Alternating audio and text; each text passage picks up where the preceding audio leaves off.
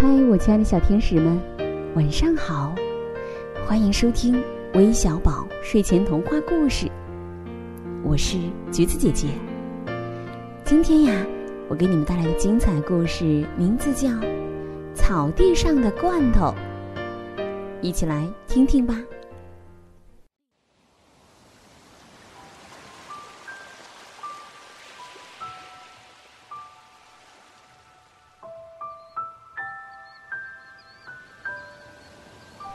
森林里的一块可爱的绿草地上，除了长着绿绿的小草，还有一些小野花呢。可是这一天，突然有个空饮料罐头，大模大样的躺在草地上，怎么看都不顺眼。猴子说：“这么好的草地，弄得不像样子了，这是人类干的。”他们最不爱干净。猴子捡起罐头，狠狠的扔了出去。罐头飞呀飞，最后“咚”的一声，砸到野猪的头上。野猪说：“怎么能乱扔废物？还好我的皮厚。”为了别人的脑袋再不会被罐头打到，野猪。用它的两只长牙挖了个坑，把罐头埋了起来。住在地底下的鼹鼠正要上来换换空气，哎，发现通道被堵住了。鼹鼠很生气的说：“怎么能把自己不喜欢的东西朝土里塞？也不管人家喜欢不喜欢。”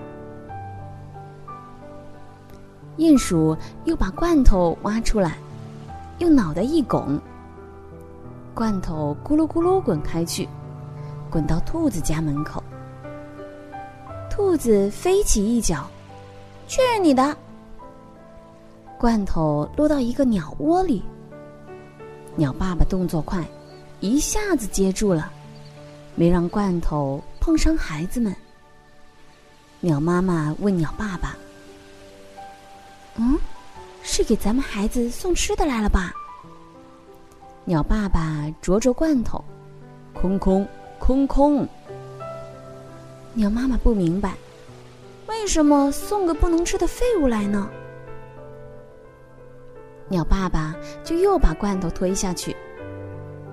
鸟窝下面有条小溪，罐头掉进小溪里，就跟着小溪向前淌，向前飘。小溪流着流着，变成一条小河。河边有一对乌龟兄弟。乌龟哥哥对乌龟弟弟说：“瞧，河里飘来了个好东西。”乌龟弟弟说：“不，这是个废物，和我一样。”乌弟弟瘸了腿，哪儿也不能去。乌龟哥哥去把罐头捞到岸上。让弟弟趴在罐头上面。我们的旅行要开始了，你瞧，他不是废物，你也不是。他们向着大江，向着大海出发了。当这红色的空罐头不再是废物时，看起来还挺漂亮的。